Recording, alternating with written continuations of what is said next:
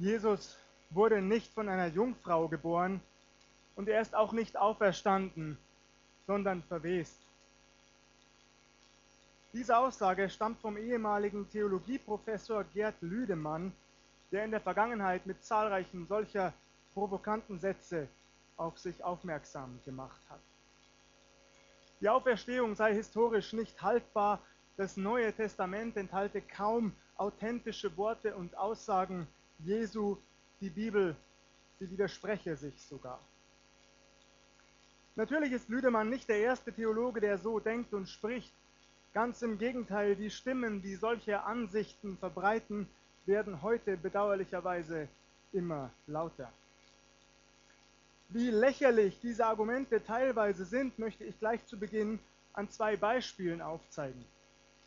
Manch ein Theologe vertritt die Meinung, dass niemand beim Gebet Jesu im Garten Gethsemane anwesend gewesen sei und daher auch keiner wissen könne, was Jesus gebetet habe. Liest man den biblischen Bericht hingegen genauer, fällt sofort auf, dass drei Jünger sehr wohl dabei waren. Jesus bittet sie darum, mit ihm wach zu bleiben. Anschließend heißt es in Markus 14, Vers 35, und er ging ein wenig weiter. Zugegeben, wir wissen nicht, wie weit, aber die Jünger könnten durchaus in Hörweite gewesen sein. Außerdem steht nirgendwo, dass diese sofort und dauerhaft schliefen. Sie schliefen jeweils, als Jesus zu ihnen zurückkam. Fakt ist also, sie könnten durchaus genug mitbekommen haben. Auch Jesu Ruf am Kreuz, mein Gott, mein Gott, warum hast du mich verlassen, hält manch ein Theologe aus demselben Grund für unhistorisch, denn es sei niemand da gewesen, der das Gebet Jesu hätte hören können.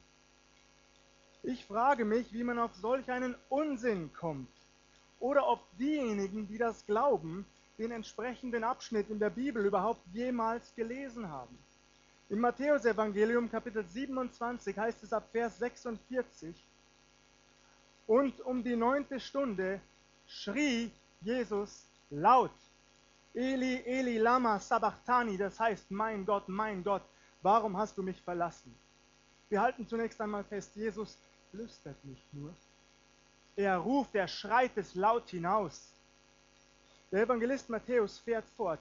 Einige aber, die da standen, als sie das hörten, sprachen sie, der ruft nach Elia. Es waren offensichtlich Menschen anwesend, die sich die Kreuzigung Jesu ansahen. Tatsächlich, das müssen wir zugeben, verstanden wohl nicht alle, was Jesus rief, aber dass kein Mensch dieses Gebet gehört habe, widerlegt der biblische Befund ganz eindeutig.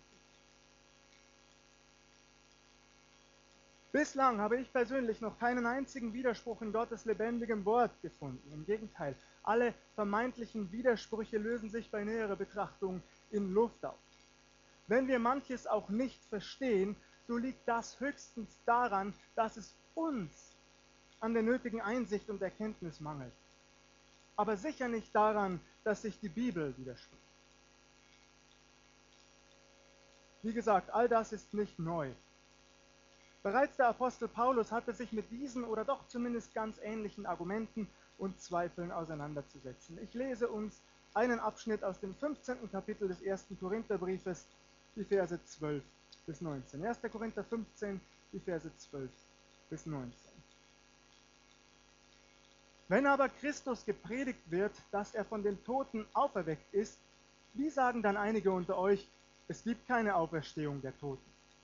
Gibt es keine Auferstehung der Toten, so ist auch Christus nicht auferweckt worden.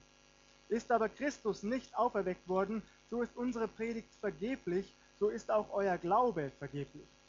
Wir würden dann auch als falsche Zeugen Gottes befunden, weil wir gegen Gott bezeugt hätten, er habe Christus auferweckt, den er nicht auferweckt hätte, wenn doch die Toten nicht auferstehen.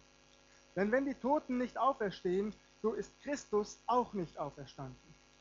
Ist Christus aber nicht auferstanden, so ist euer Glaube nichtig, so seid ihr noch in euren Sünden. Dann sind auch die, die in Christus entschlafen sind, verloren.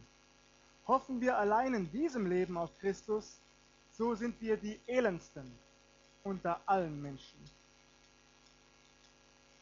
Wenn Jesus Christus nicht auferstanden ist, warum sind wir dann heute Morgen hier?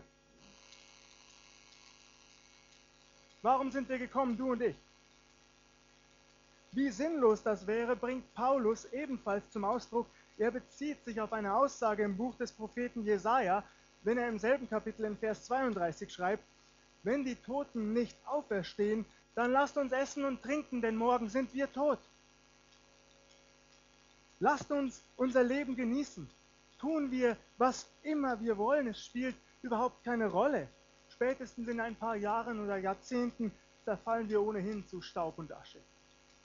Und die Zeit davor, die sollten wir möglichst sinnvoll nutzen und nicht mit dem Glauben an eine Lüge vergeuden, nicht wahr? Das wäre die logische Folge, wenn es keine Auferstehung gäbe. In Vers 20 schreibt der Apostel Paulus jedoch, nun aber ist Christus auferweckt von den Toten als Erstling unter denen, die entschlafen sind. Nun aber ist Christus auferweckt von den Toten. Wie kommt Paulus zu einer solchen Feststellung? Kann man ihm das wirklich glauben? Kann man ihm das abkaufen, wo doch seriöse Wissenschaftler und Theologen erforscht haben, dass es keine Auferstehung gegeben habe, dass die Evangelien weitestgehend eine Lüge seien? Kann man Paulus das glauben? Hören wir einmal hin, wie der Apostel seinen Standpunkt begründet. Ich lese aus 1. Korinther 15 die Verse 1 bis 8. Ich erinnere euch aber, Brüder und Schwestern, an das Evangelium, das ich euch verkündigt habe, das ihr auch angenommen habt, indem ihr auch feststeht, durch das ihr auch selig werdet, wenn ihr es so festhaltet, wie ich es euch verkündigt habe. Es sei denn, dass ihr es umsonst geglaubt hättet. Denn als erstes habe ich euch weitergegeben, was ich auch empfangen habe, dass Christus gestorben ist für unsere Sünden nach der Schrift und dass er begraben worden ist und dass er auferweckt worden ist am dritten Tage nach der Schrift und dass er gesehen worden ist von Kephas, danach von den Zwölfen. Danach ist er gesehen worden von mehr als 500 Brüdern auf einmal, von denen die meisten noch heute leben, einige aber sind entschlafen. Danach ist er gesehen worden von Jakobus, danach von allen Aposteln. Zuletzt von allen ist er auch von mir als einer unzeitigen Geburt gesehen worden. Ich weiß nicht, wie es euch, wie es Ihnen geht, aber ehrlich gesagt vertraue ich lieber dem Augenzeugenbericht von über 500 Menschen als liberalen Theologen, die selbst überhaupt nicht dabei waren. Ich habe es so satt, dass die Auferstehung unseres Herrn Jesus und sein Wort von Menschen in den Dreck gezogen wird, die tatsächlich meinen, sie wüssten besser, wie die biblischen Aufzeichnungen zu verstehen seien, als diejenigen, die sie verfasst haben. Welche Überheblichkeit ist das? Der wir heute an so vielen Orten begegnen. An anderer Stelle, in einem fiktiven Brief an Jesus, schreibt der eingangs erwähnte Theologe Lüdemann übrigens, ich zitiere, Deine Botschaft ist von deinen Anhängern zu ihren eigenen Gunsten gegen die historische Wahrheit verfälscht worden. Die Jünger haben die Berichte gefälscht. Auch dieses Argument ist alles andere als neu. Mittlerweile verdrehe ich beinahe gelangweilt die Augen, wenn ich einen solchen Unsinn höre. Der andere Teil jedoch ist bei näherer Betrachtung zumindest ein Schlag ins Gesicht für all unsere verfolgten Geschwister in allen Teilen dieser Welt die Jünger haben die Botschaft zu ihren Gunsten verfälscht. Zu ihren Gunsten. Das kann Lüdemann nicht ernst meinen. Oder er kennt die Fakten wieder nicht. Weiß er denn nicht, dass in über 50 Ländern dieser Erde unsere Brüder und Schwestern im Herrn grausam verfolgt, gefoltert und getötet werden, weil sie zu Jesus gehören? Heute Morgen sind über 100 Menschen gestorben für ihren Herrn Jesus. Kennt Lüdemann die Fakten wirklich nicht? Das ist überall auf der Welt so. Und das war von Anfang an so. Die Jünger haben so vieles geopfert, haben alles hinter sich gelassen, alles aufgegeben für Jesus. Und fast alle sind sie gestorben für ihren Herrn. Paulus stellt den Korinthern die Frage in 1. Korinther 15, Vers 30. Wenn die Toten gar nicht auferstehen, Warum begeben wir uns dann jede Stunde in Gefahr? Das wäre totaler Unsinn. Niemand wäre so dumm, nicht wahr? Niemand. Glaubt hier jemand ernsthaft? Ich würde die Auferstehung Jesu predigen, wenn ich nicht von ganzem Herzen davon überzeugt wäre, dass es sich um eine historische Tatsache handelt? Glaubt hier jemand ernsthaft? Ich würde eine Lüge predigen in dem vollen Bewusstsein, dass es sich um eine solche handelt? Glaubt hier jemand ernsthaft? Ich würde die Auferstehung Jesu predigen, weil ich einen Vorteil daraus ziehe. Finanzieller Art oder was meinen, meine Stellung innerhalb der Gesellschaft anbelangt? Machen wir uns nichts vor. In der freien Wirtschaft hätte ich sehr viel mehr Geld verdient als als Pastor. Missversteht mich bitte nicht. Ich sage das nicht deshalb, weil ich unzufrieden wäre. Ganz im Gegenteil. Ich bin unglaublich dankbar dafür, weil mein Herr Jesus Christus mich berufen hat und ich erlebe es, dass er meine Familie und mich über die Maßen versorgt. Lob und Dank sei ihm dafür. Fakt bleibt jedoch, einen besonderen Vorteil ziehe ich sicher nicht daraus. Und das trifft auf die Mehrzahl der Nachfolger Jesu zu. Sie ziehen keinen Nutzen daraus, dass sie ihrem Herrn Jesus dienen, ganz im Gegenteil. Was also? Was lässt uns festhalten an der Auferstehung unseres Herrn? Und damit bin ich beim wichtigsten Punkt heute Morgen angelangt. Ein Punkt, über den sich etliche Theologen traurigerweise eher lustig machen, anstatt herauszufinden, ob er tatsächlich der Wahrheit entspricht. Der lebendige Gott gibt uns in seinem Wort fantastische Zusagen. Eine davon finden wir im Buch des Propheten Jeremia. Ich lese uns aus Jeremia 29 ab Vers 11. Denn ich weiß wohl, was ich für Gedanken über euch habe, spricht der Herr, Gedanken des Friedens und nicht des Leides, dass ich euch gebe Zukunft und Hoffnung. Und ihr werdet mich anrufen und hingehen und mich bitten, und ich will euch erhören.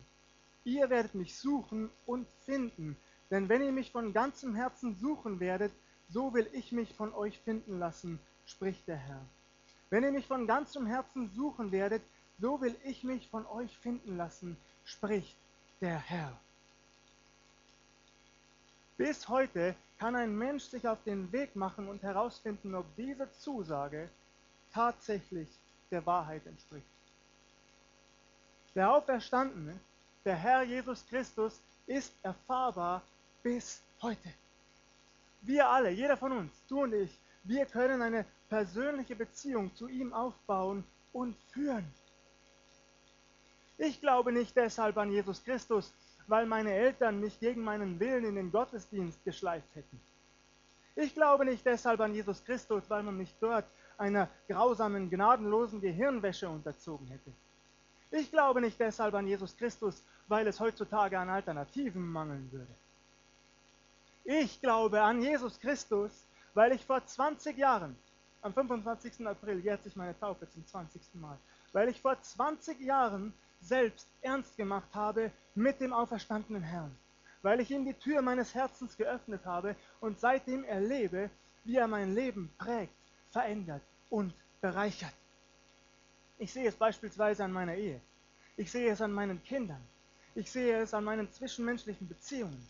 Ich sehe es an meinem Dienst, den ich für ihn tun darf. Ich sehe und erlebe es jeden Tag, wie wunderbar und gütig mein Herr ist. Und diese Chance, die hat jeder Mensch. Gelobt sei Gott dafür. Jeder Mensch hat diese Chance, sich auf den Weg zu machen und Jesus Christus kennenzulernen als persönlichen Herrn und Heiland. So frage ich dich heute Morgen ganz persönlich, wer du auch bist ob du schon öfter hier warst oder vielleicht zum ersten Mal. Hast du dich bereits auf diesen Weg gemacht? Hast du den lebendigen Gott, so wie er uns in der Bibel bezeugt wird, bereits beim Wort genommen? Den lebendigen Gott, der sich in Jesus Christus offenbart hat und Mensch geworden ist? Oder zweifelst du das an? In seinem 2009 erschienenen Buch Jesus Christus, die Biografie, schreibt der Journalist und Autor Peter Seewald im Vorwort, ich zitiere, Jahrzehntelang haben wir uns damit begnügt herauszufinden, was an dem Mann aus Nazareth alles nicht stimmen kann. Er wurde Stück für Stück seziert. Was von ihm übrig blieb, findet heute bequem auf einer Untertasse Platz. Jahrzehntelang haben wir gefragt, was gegen Jesus sprechen könnte. Ist es nicht seltsam, dass wir vergessen haben zu fragen, was für Jesus sprechen könnte? Für die Wahrheit seiner Geschichte? Betrachten wir heute die Ergebnisse der wissenschaftlichen Forschung über die historische Genauigkeit des Evangeliums, so erschrecken wir über uns selbst, weil wir erkennen, wie eng unser Horizont geworden ist und wie unkritisch wir den Schriftgelehrten in Medien und Hörsälen gefolgt sind, wenn sie in einem Gemisch aus Wahrheit, Halbwahrheit und Lüge die größte Geschichte aller Zeiten zu einer Räuberpistole umdeuteten.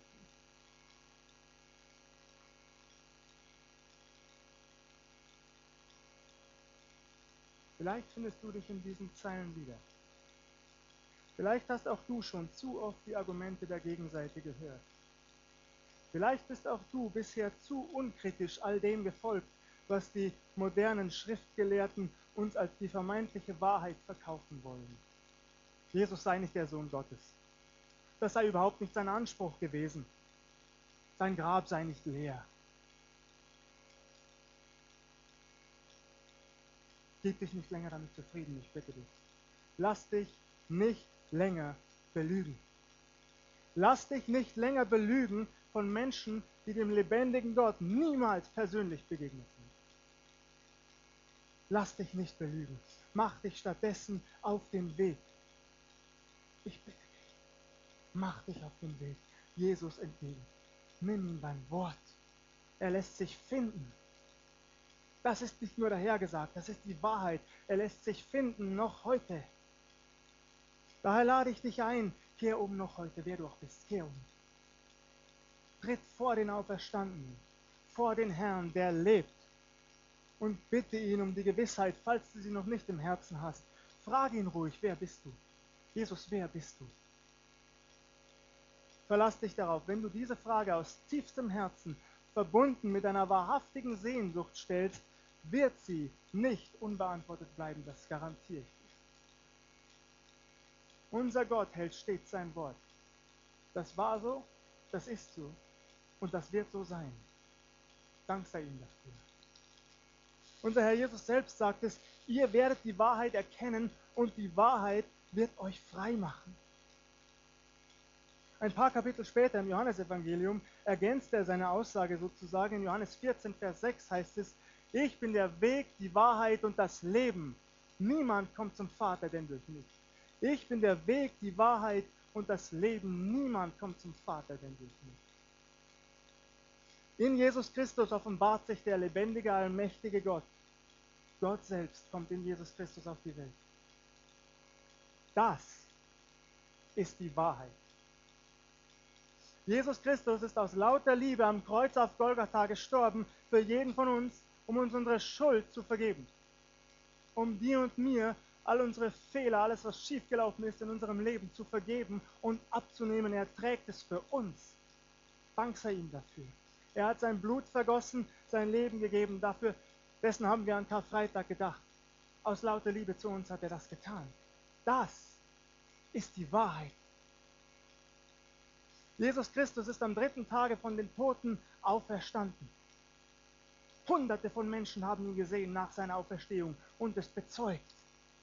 Und alle, die das glauben, die das annehmen, haben ewiges Leben durch Jesus Christus. Das ist die Wahrheit.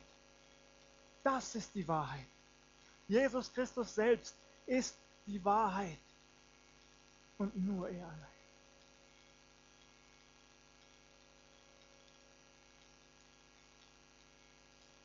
Zugegeben, das war eine teils streitbare und sehr bissige Osterpredigt, die ihr so vielleicht nicht erwartet habt. Aber ich saß in der vergangenen Woche zu Hause an meinem Schreibtisch und ich konnte den Gedanken kaum ertragen, dass Menschen verloren gehen, weil sie auf Lügen hören. Weil ihnen eingeredet wird, die Auferstehung sei nichts weiter als ein Bild, sie sei rein psychologisch zu deuten. Ich kann kaum ertragen, dass Menschen verloren gehen, weil sie das glauben. Weil ihnen eingeredet wurde oder wird immer noch, die Bibel sei nichts weiter als ein Märchenbuch. Ich kann das kaum ertragen. Und so habe ich meinem Herrn gesagt, solange ich atme, werde ich dagegen ankämpfen mit einem heiligen Eifer für unseren Gott und seine Ehre.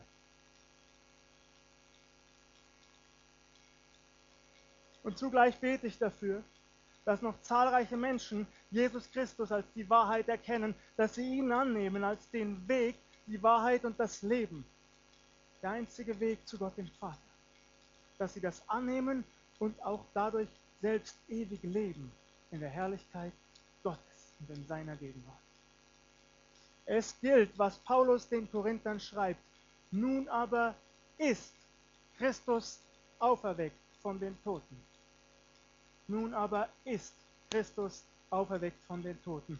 Das ist gewiss. Und unser Herr Jesus selbst sagt es. Ich lebe und ihr sollt auch leben. Gelobt und gepriesen seist du dafür, Herr Jesus Christus, in alle Ewigkeit. Amen.